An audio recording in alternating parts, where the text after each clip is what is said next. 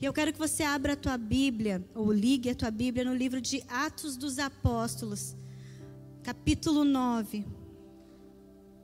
E a gente vai fazer essa leitura.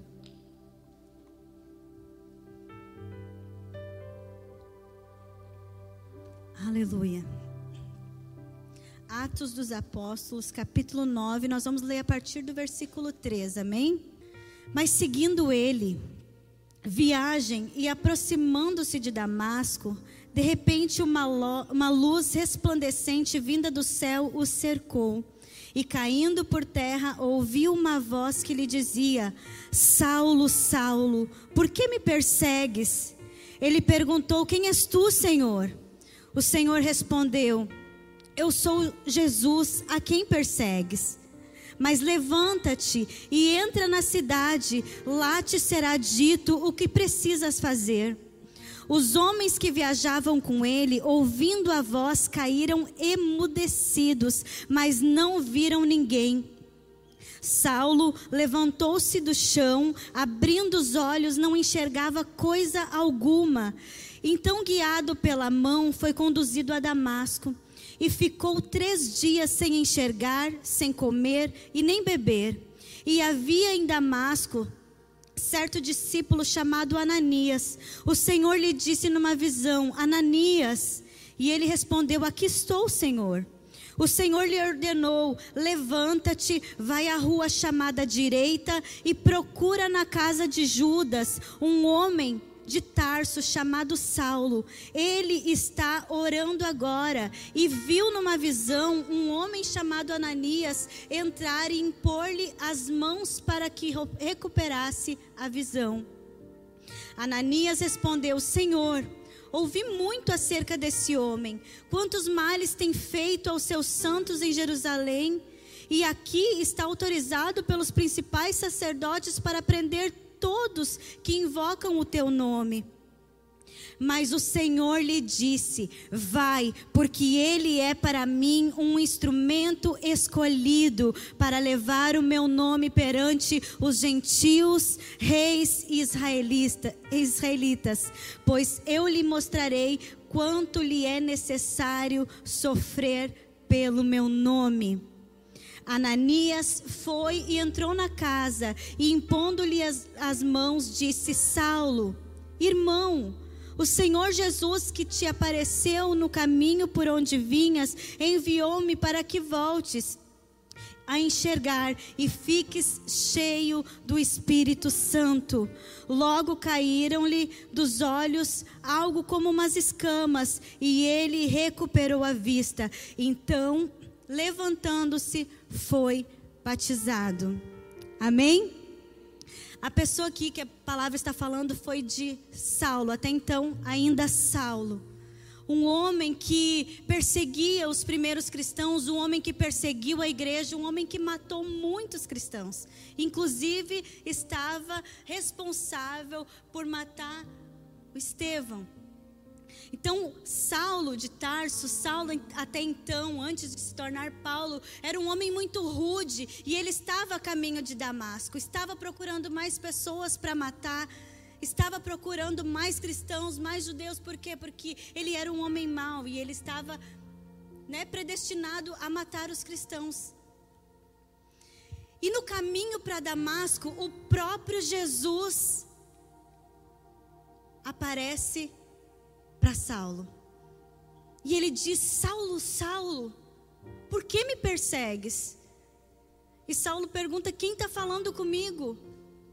E ele disse: Sou eu. Sou eu, Jesus. E a palavra fala que na hora as pessoas que estavam com ele ficaram emudecidas, porém não viram nada, eles só ouviram. Somente Saulo teve a visão. E ele caiu emudecido, ele não falou nada, ele, ele caiu cego, sem enxergar nada. Tanto que tiveram que levá-lo pela mão, conduzindo ele a Damasco, até a casa de Judas, por onde ele ficou três dias, sem comer, sem beber, sem, sem enxergar, e ele ficou lá orando. E o Senhor falou com Ananias: Vai até a casa de Judas e procura um homem chamado Saulo e vai lá e ora, porque nesse exato momento ele está orando. E eu falei com ele que, que você, Ananias, ia lá, ia impor as mãos sobre ele e ele voltaria a ver. Só que Ananias começa a indagar e ele disse: Mas Jesus, como que eu vou ir lá orar por um cara que persegue os cristãos, inclusive a mim? Como que eu vou ir lá? E Jesus diz para ele: Vai lá, porque ele para mim é um vaso escolhido. Vai lá, obedece Ananias, vai lá e coloca as mãos sobre ele, porque ele para mim é um vaso eleito. Sabe o que vejo aqui, gente? É que muitas vezes nós estamos tão limitados olhando aquilo que o natural nos mostra e estamos com as nossas visões totalmente embaçadas acerca do que Deus nos mostra acerca das, acerca das pessoas.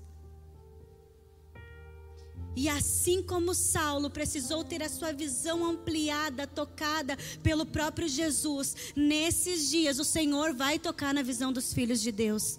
Porque não é possível uma igreja querer tocar em vida se ela não consegue enxergar quem a pessoa é em Cristo. Não tem como. Não tem como eu ter uma visão espiritual limitada e querer tocar vidas. Quando nós servimos pessoas aqui nesse restaurante comunitário, gente, os nossos olhos naturais veem pessoas em situação de rua, mas no espírito nós estamos vendo pastores, médicos, obreiros, pessoas que tocarão vidas, porque é assim que Jesus nos olha. Quando nós estávamos lá no lamaçal de pecados, Jesus ele não olhava para Andréia que estava no pecado, mas ele olhava Andréia que estaria um dia à frente de pessoas conduzindo elas a Cristo. E é isso que Jesus via. Ananias estava vendo um perseguidor, mas Jesus estava vendo um remidor, aquele que levaria o evangelho a muitas pessoas.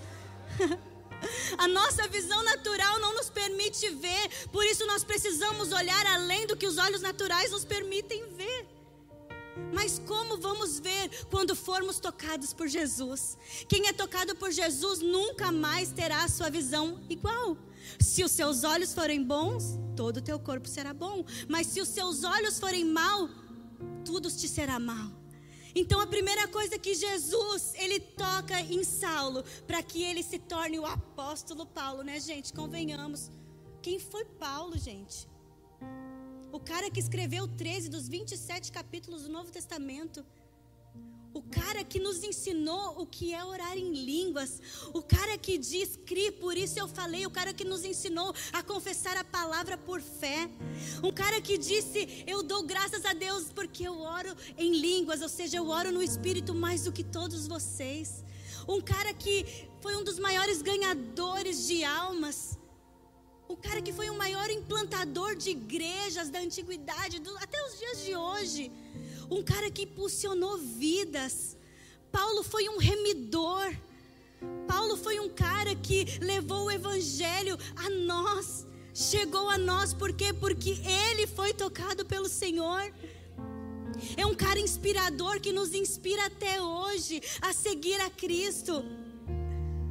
Um cara que não olhou para as coisas do passado, mas que olhou para Cristo, olhou para frente. Por que eu estou falando dele? Porque nessa história entra alguém que eu quero falar com você nessa noite. Sobre Barnabé.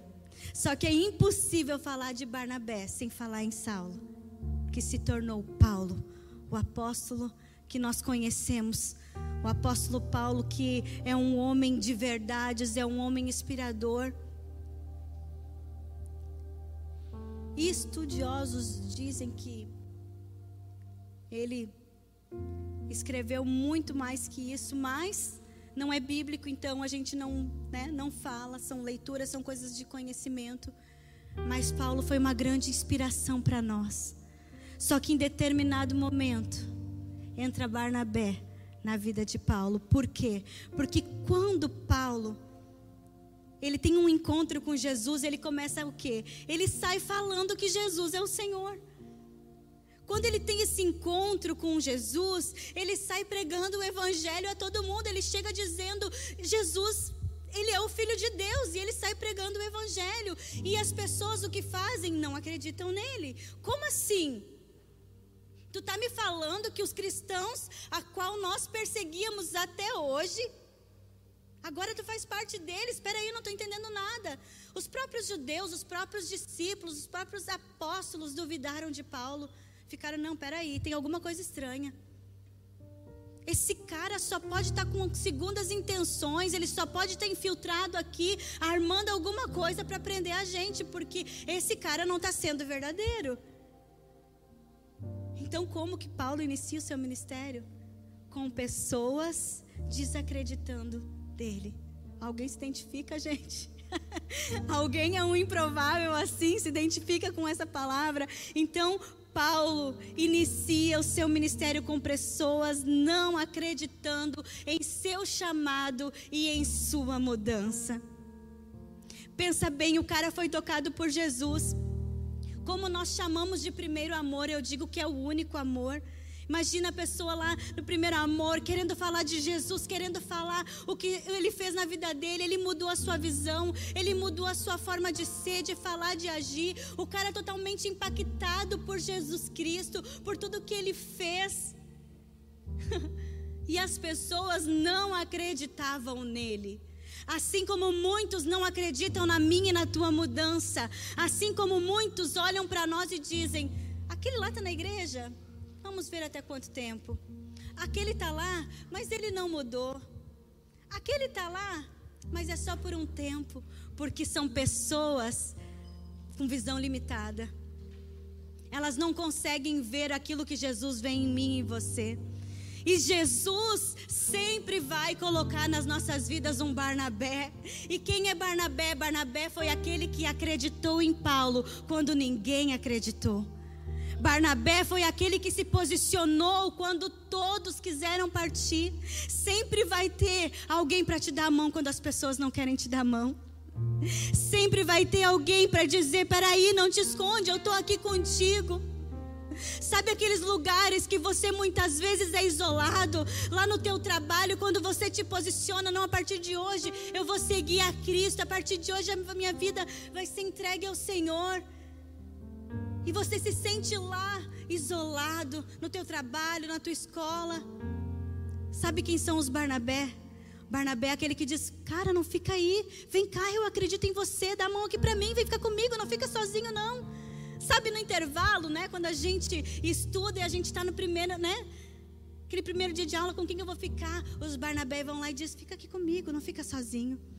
Os Barnabés são pessoas que se posicionam, que não tem medo de dizer: Olha, eu estou contigo. Os Barnabés são aqueles que, mesmo todos não acreditando na tua mudança e na tua transformação, Barnabé está dizendo: Não importa, eu acredito em você, dá a mão para mim, eu não vou te deixar sozinho, eu vou andar contigo essa milha, eu vou investir tempo em você. Deus sempre vai colocar Barnabé nas nossas vidas. Deus sempre vai enviar Barnabés que vão investir tempo, que vão acreditar na nossa chamada, que vão acreditar naquilo que você carrega. Sabe quando todos desacreditam de você, Barnabé ele vai lá e ele vai investir tempo. Quando Paulo estava lá pregando o evangelho e todos duvidando dele, todos criticando ele com medo. Não, eu não vou me, nossa, eu nem quero mostrar que eu estou perto desse cara. Quando vê, me matam também. Né? Eu nem quero andar perto desse Saulo aí, nem sei quem ele é. Ele não mudou. Barnabé, ele foi lá e o que? Ele se posicionou. Homens posicionados tocam vidas. Homens posicionados tocam em pessoas que vão ir além delas, porque Barnabé, ele investiu num homem que fez muito mais do que ele. Às vezes você vai tocar em vidas que vão fazer muito mais do que você fez. Às vezes você vai ativar pessoas que estão paradas, que vão evangelizar muito mais do que você está evangelizando. Às vezes Deus vai te levar a trazer pessoas de volta para o caminho, que vão tocar e evangelizar e ganhar muito mais almas que vocês. Por isso, não desista de pessoas. Não desista de pessoas. Podem todos estar desacreditando dos teus filhos, da tua família, da tua chamada, dos planos de Deus para a tua vida. Mas sempre vai ter um Barnabé que vai dizer: Não desiste, cara, eu estou contigo. Não desiste dos teus sonhos. Ah, mas ninguém acredita em mim. Não importa, eu tô aqui, eu sou teu amigo, eu vou andar essa milha contigo. Eu vou dar a mão para você, eu estou aqui do teu lado. E quando todos não acreditavam e estavam tramando para matar Paulo, e os discípulos dizem: Não, nós precisamos proteger ele, vamos levar ele de volta. Vamos levar ele de volta para Tarso. Se eles vão levar de volta para Tarso, é porque ele já estava em Tarso. O que, que os discípulos estavam fazendo, querendo colocar ele de volta no lugar onde Deus já tinha tirado? E quando a gente fala que Paulo voltou para Tarso, significa que Paulo recuou. Paulo teve medo, Paulo, ele recuou, ele voltou por lá. E tem algum, né, em algumas histórias diz que ele ficou apro aproximadamente cinco anos escondido no anonimato. Cinco anos lá.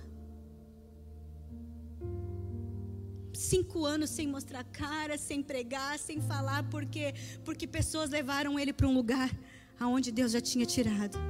Não deixe ninguém te levar de volta para um lugar onde Deus já te tirou, querido. Se Deus já te libertou, se Deus já te tirou do lugar de, de conforto, se Deus já te tirou, tirou do lugar de escravidão, não volte para este lugar. Não volte, não deixe pessoas colocarem medo no teu coração. Não deixe pessoas colocarem desconfiança no teu coração. Não volte para a tua zona de conforto. Permaneça na fé, permaneça na ousadia, porque Jesus é contigo. O Senhor, Ele é contigo. Ele sempre vai enviar Barnabé para te conduzir de volta ao propósito. E passado esse tempo, o que, que aconteceu? Quero ler com você.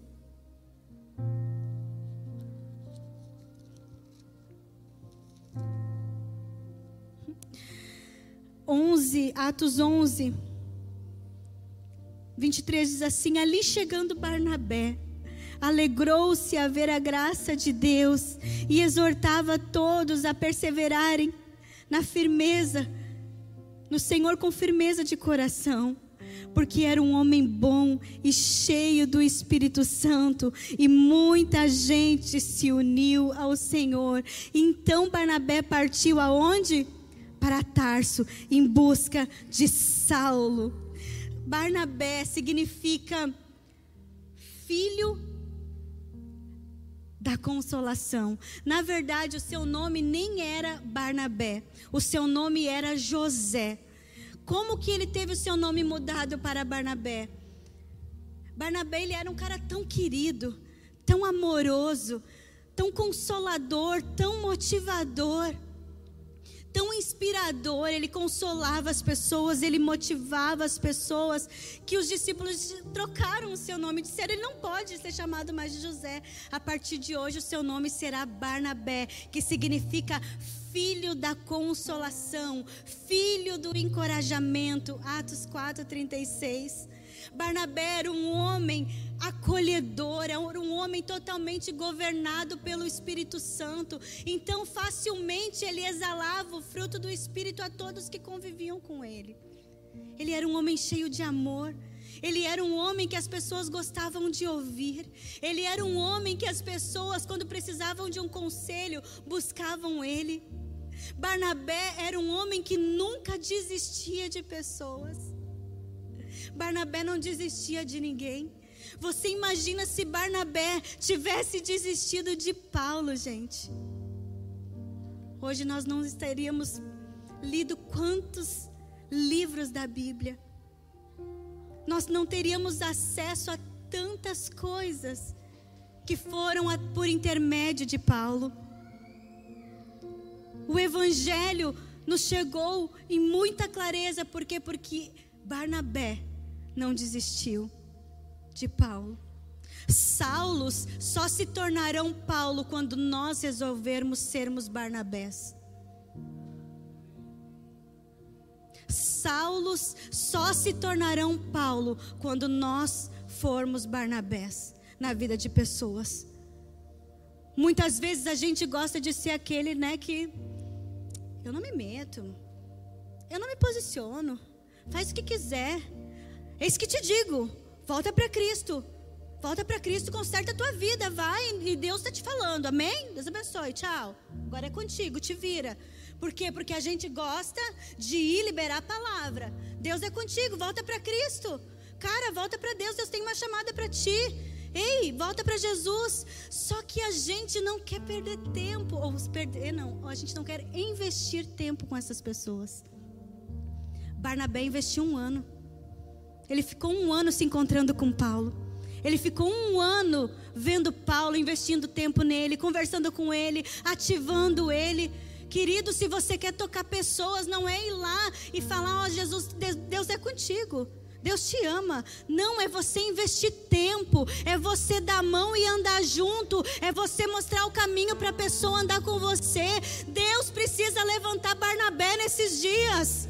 Deus precisa levantar homens e mulheres cheios de consolação. Deus precisa levantar homens e mulheres cheios de ativação.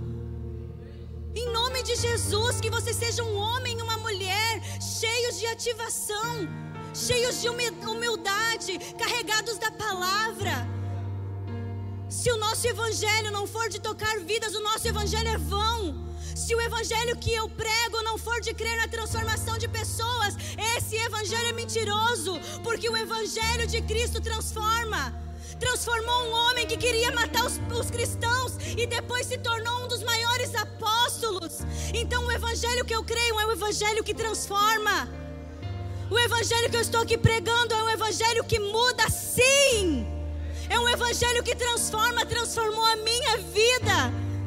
E quando eu estava escrevendo essa mensagem, eu chorei muito, muito, me lembrando dos meus Barnabés. Você já teve Barnabé, e você já foi Barnabé na vida de alguém. E eu dizia, Senhor, obrigado pelos Barnabés que tu levantou quando eu queria desistir. É isso, querido. É você conseguir enxergar. Viu, alemão, que pensam alguém enxergar que tu foi um Barnabé na vida dele. Isso é lindo. É você ser inesquecível para alguém. É alguém quando prega uma mensagem como essa, você rapidamente você lembra dos teus Barnabé. Você lembra de pessoas que quando você estava lá num quarto em depressão, querendo desistir de tudo, elas foram lá e disseram: "Vem, isso vai passar. Não desiste." e eu me lembrei de pessoas que às vezes por uma simples mensagem que me mandavam, eu dizia: Deus, obrigado por esses Barnabé. Obrigado por essas pessoas que se posicionam e dizem: Eu vou ser Barnabé na vida de pessoas, ou seja, eu vou ser um homem, uma mulher de consolação. Eu vou ser um encorajador. Eu vou ser um motivador, eu vou ser aquele que acredita nas pessoas. Quantos de vocês estão aqui que pessoas já desacreditaram de você, da sua família, dos seus chamados, dos seus sonhos? Eu mesma já desacreditei dos meus. Eu mesma já quis desistir por muitas vezes ao longo dos meus 40 anos. Muitas vezes eu pensei em olhar atrás, mas Deus sempre enviava os seus Barnabés que olhavam para mim e diziam: Não, André, isso vai passar. Seja forte e corajosa. E é isso que o Senhor está olhando para mim, para você nessa noite. Para você que está nos assistindo em casa. Não desiste. Não desiste, Deus sempre envia os seus Barnabés. Deus sempre vai enviar homens e mulheres cheios do Espírito Santo que vão te conduzir ao caminho novamente. Deus sempre vai te levar Barnabés que vão te encher de consolação no momento da depressão e da angústia. Deus sempre vai levar Barnabé para restaurar a tua esperança.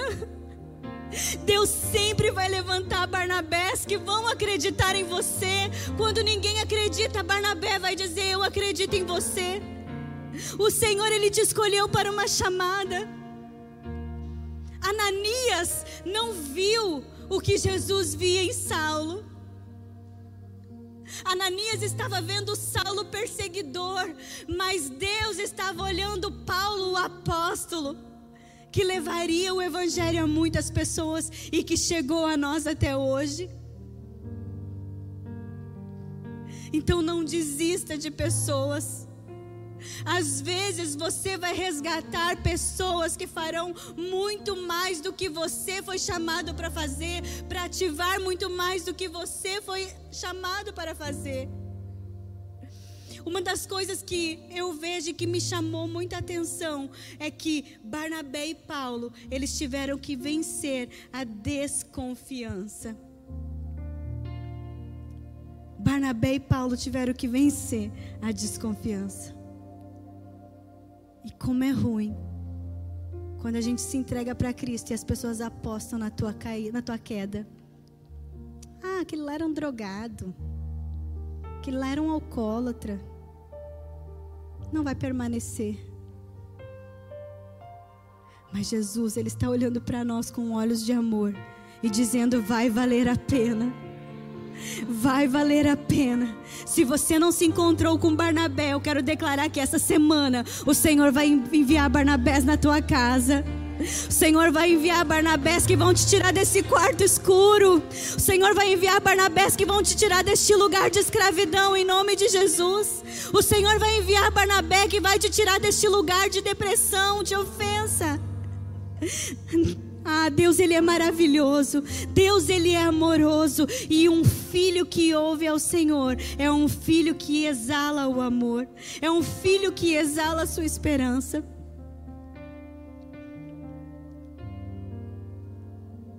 Seja Barnabé na vida de alguém. Não seja um desmotivador. Não seja aquele que desmorona as coisas, mas seja alguém que ativa as pessoas a servirem a Deus. Seja alguém que vai com certeza dizer, querido, vamos andar, vamos olhar para o Senhor, vamos olhar para Cristo. Seja os amigos que levaram a maca até diante de Jesus. Seja um amigo leal e verdadeiro. Seja alguém que leve o evangelho a toda criatura, mas seja alguém que leve também o amor a todos que estão precisando de, do amor. Leve a cura a quem precisa de cura. Leve a esperança a quem precisa de esperança. Leve o perdão a quem precisa de perdão. Essa semana eu conversava com Deus. E eu queria me fazer de coitadinha para Deus. Então a palavra é a melhor coisa. E quando tu vê o que grandes homens de Deus tiveram que sofrer por estarem posicionados na verdade, eu disse amém, Senhor. Eu sofro o que tiver que sofrer. Eu passo o que tiver que passar por amor do teu nome. Se Jó, que foi um homem reto, temente a Deus, que se desviava do mal, passou por tantas coisas sem murmurar, quem sou eu para não sofrer por amor do teu nome? Se o próprio Paulo, cheio do Espírito Santo, sofreu, quem somos nós para não sofrer? Quem somos nós para desistir? Quem somos nós para desistir quando somos perseguidos? E muitos desistem quando são perseguidos. Quantos de vocês já foram mortos no coração de alguém por se posicionarem a buscar a Deus? Ah, agora eu não quero mais andar com ele, eu não quero mais andar com ela. Agora ela está chata. Agora ele está chato, agora só fala em Jesus. As pessoas nos riscam das suas agendas de amizade, nos matam em seus corações. Só que eu quero te dizer que vale a pena. Vale a pena abrir mão de tudo aqui nessa terra para viver com Ele. Vale a pena sofrer, mesmo sem compreender. Os planos de Deus são maiores que os nossos. O propósito de Deus é muito maior que o nosso. O que Deus escolhe para mim e para você é muito maior do que nós escolhemos. Então eu quero te dizer que vai valer a pena. Mesmo não compreendendo como ele faz, mesmo não compreendendo seus caminhos, mesmo não entendendo algumas coisas, nós não precisamos entender, nós precisamos obedecer. Nós precisamos olhar para Cristo e obedecer. As suas promessas são fiéis, Ele é fiel, Ele é santo, Ele é digno, Ele é justo. Ele não falha. Nós falhamos, nós somos infiéis, mas o seu amor ele dura para sempre, a sua fidelidade dura para sempre. É um Deus que ama e leva Barnabés a investir tempo nas nossas vidas. Se você fechar os teus olhos por um segundo,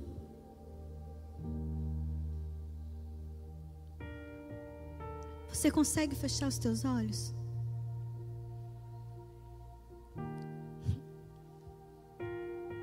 Você consegue imaginar um Barnabé? Alguém que foi um Barnabé na tua vida?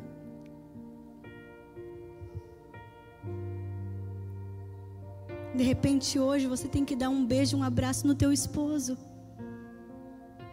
Ou na tua esposa e dizer obrigado, porque hoje tu foi um Barnabé na minha vida porque eu não estava com coragem de vir ao culto.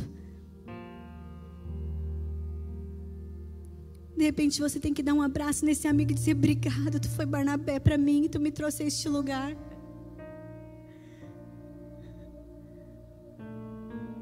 Quando ninguém acreditava em Paulo, Barnabé disse: Espera aí, eu vou te levar para umas pessoas que vão acreditar em você e vão te ajudar e vão investir tempo em você. Eu quero declarar em nome de Jesus Deus vai colocar pessoas essa semana para que você seja Barnabé. Eu não sei quem é. Eu não sei quem são as pessoas que estão escondidas em casa, sem esperança, sem fé, doentes, enfermas na alma e eu quero declarar, profetizar em nome de Jesus que o Senhor está colocando pessoas aí no teu coração. E essa semana você vai ir atrás e você vai dizer: Eu vim aqui porque eu acredito em você. Mesmo que você não acredita no que você carrega, Deus me trouxe aqui para dizer e olhar nos olhos dessa pessoa. Você vai olhar com autoridade nos olhos dela e você vai dizer: Eu acredito em você, cara. Eu acredito, mulher, em você. Eu acredito acredito no que você carrega e eu estou aqui para te dar a mão e andar com você. O tempo que precisar, eu vou te ajudar.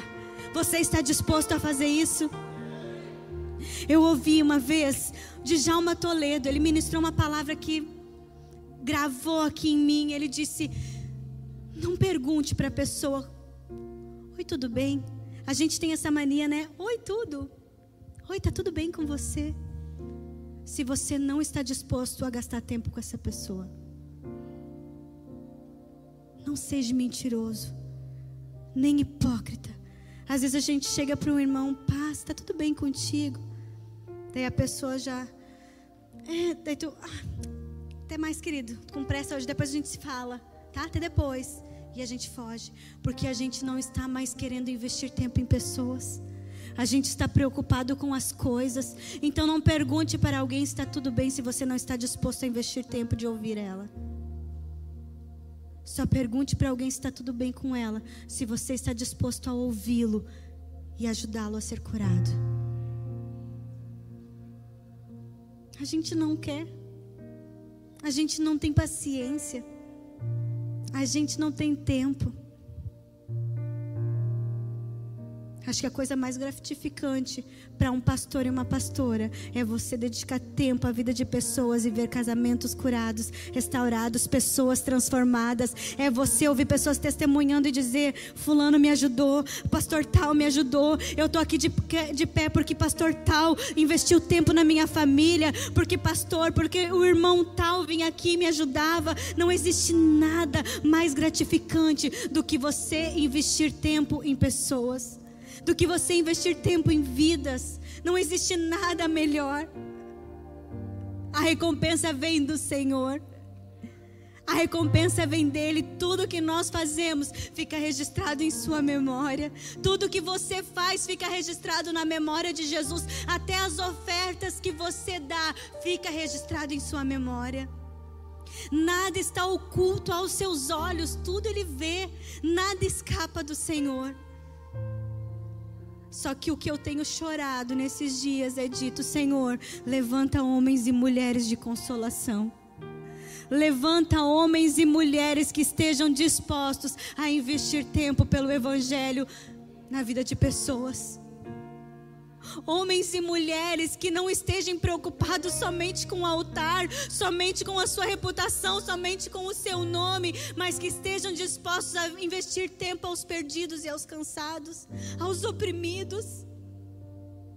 É muito bom vir aqui falar uma palavra para vocês todos, mas é muito melhor sentar com o pastor Rafa e impartir o coração e dizer: Como você está? Não estou legal, mas porque o que eu posso te ajudar? Mas com verdade, com pureza, com sinceridade. E é isso que nós temos feito nesses dias.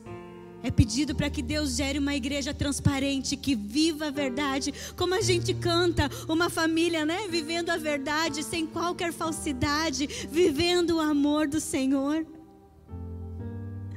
mostrando a cara e a transparência, dizendo: O Senhor já me tirou de lá, então vem, eu consigo te tirar também. Eu posso te ajudar porque eu também venci. Eu consigo te mostrar o caminho porque eu já trilhei este caminho. Você vai ter autoridade naquilo que você venceu. Deus vai te dar autoridade naquilo que você vence. Deus vai te dar autoridade naquilo que você vence. E é isso que eu quero nesta noite, que o Espírito Santo ative a tua esperança. E eu quero que nesta noite eu possa ser um Barnabé na tua vida. E eu quero olhar e dizer para você: eu acredito em você. Eu acredito na tua família, eu acredito nesta igreja, eu, eu acredito, eu acredito numa igreja que ama, eu acredito numa igreja que perdoa, eu acredito numa igreja restaurada, eu acredito numa igreja transformada. Porque Ele me amou primeiro, Ele me transformou primeiro. Não está perdido nada para você, não. Pode estar perdido para você, mas para Deus não existe obra perdida.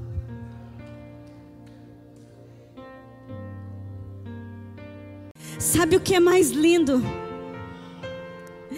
É que Paulo estava em casa orando. E Jesus falou com ele: fica orando, porque vai vir um homem a ti chamado Ananias, e ele vai pôr as mãos sobre você e você vai voltar a ver. O mais lindo é que Jesus fala com Ananias e diz: vai na rua chamada à direita, e lá você vai entrar numa casa de um homem chamado Judas, e lá vai ter um tal Saulo de Tarso, ele vai estar tá orando e você vai pôr as mãos sobre ele. Eu creio nesse Deus que traz esse tipo de revelação. Eu creio que Deus vai usar homens e mulheres nesses dias aqui. E Deus vai falar com você, vai em casa tal, fala com fulano de tal e diz para ele que eu, o Senhor, vou tocar na sua visão e ele vai voltar a ver. Você crê nessa profecia? Agarra ela em nome de Jesus. Não vai mais ser um evangelho raso, não. Deus vai trazer visão. Deus vai trazer revelação. Deus vai te lançar a ficha da pessoa completa em nome de Jesus. Você vai estar passeando na rua e Deus vai mandar você parar homens e mulheres e dizer: O teu nome é tal, né? Deus manda te dizer que Ele ainda acredita em você, que Ele espera por você ainda. É isso que eu creio. É nesse evangelho verdadeiro, genuíno. Porque Deus ele nos conhece pelo nome, ele te conhece pelo teu nome e Deus quer te usar para tocar vidas. Deus quer te usar para tocar vidas em nome de Jesus. Transforma-me, Senhor.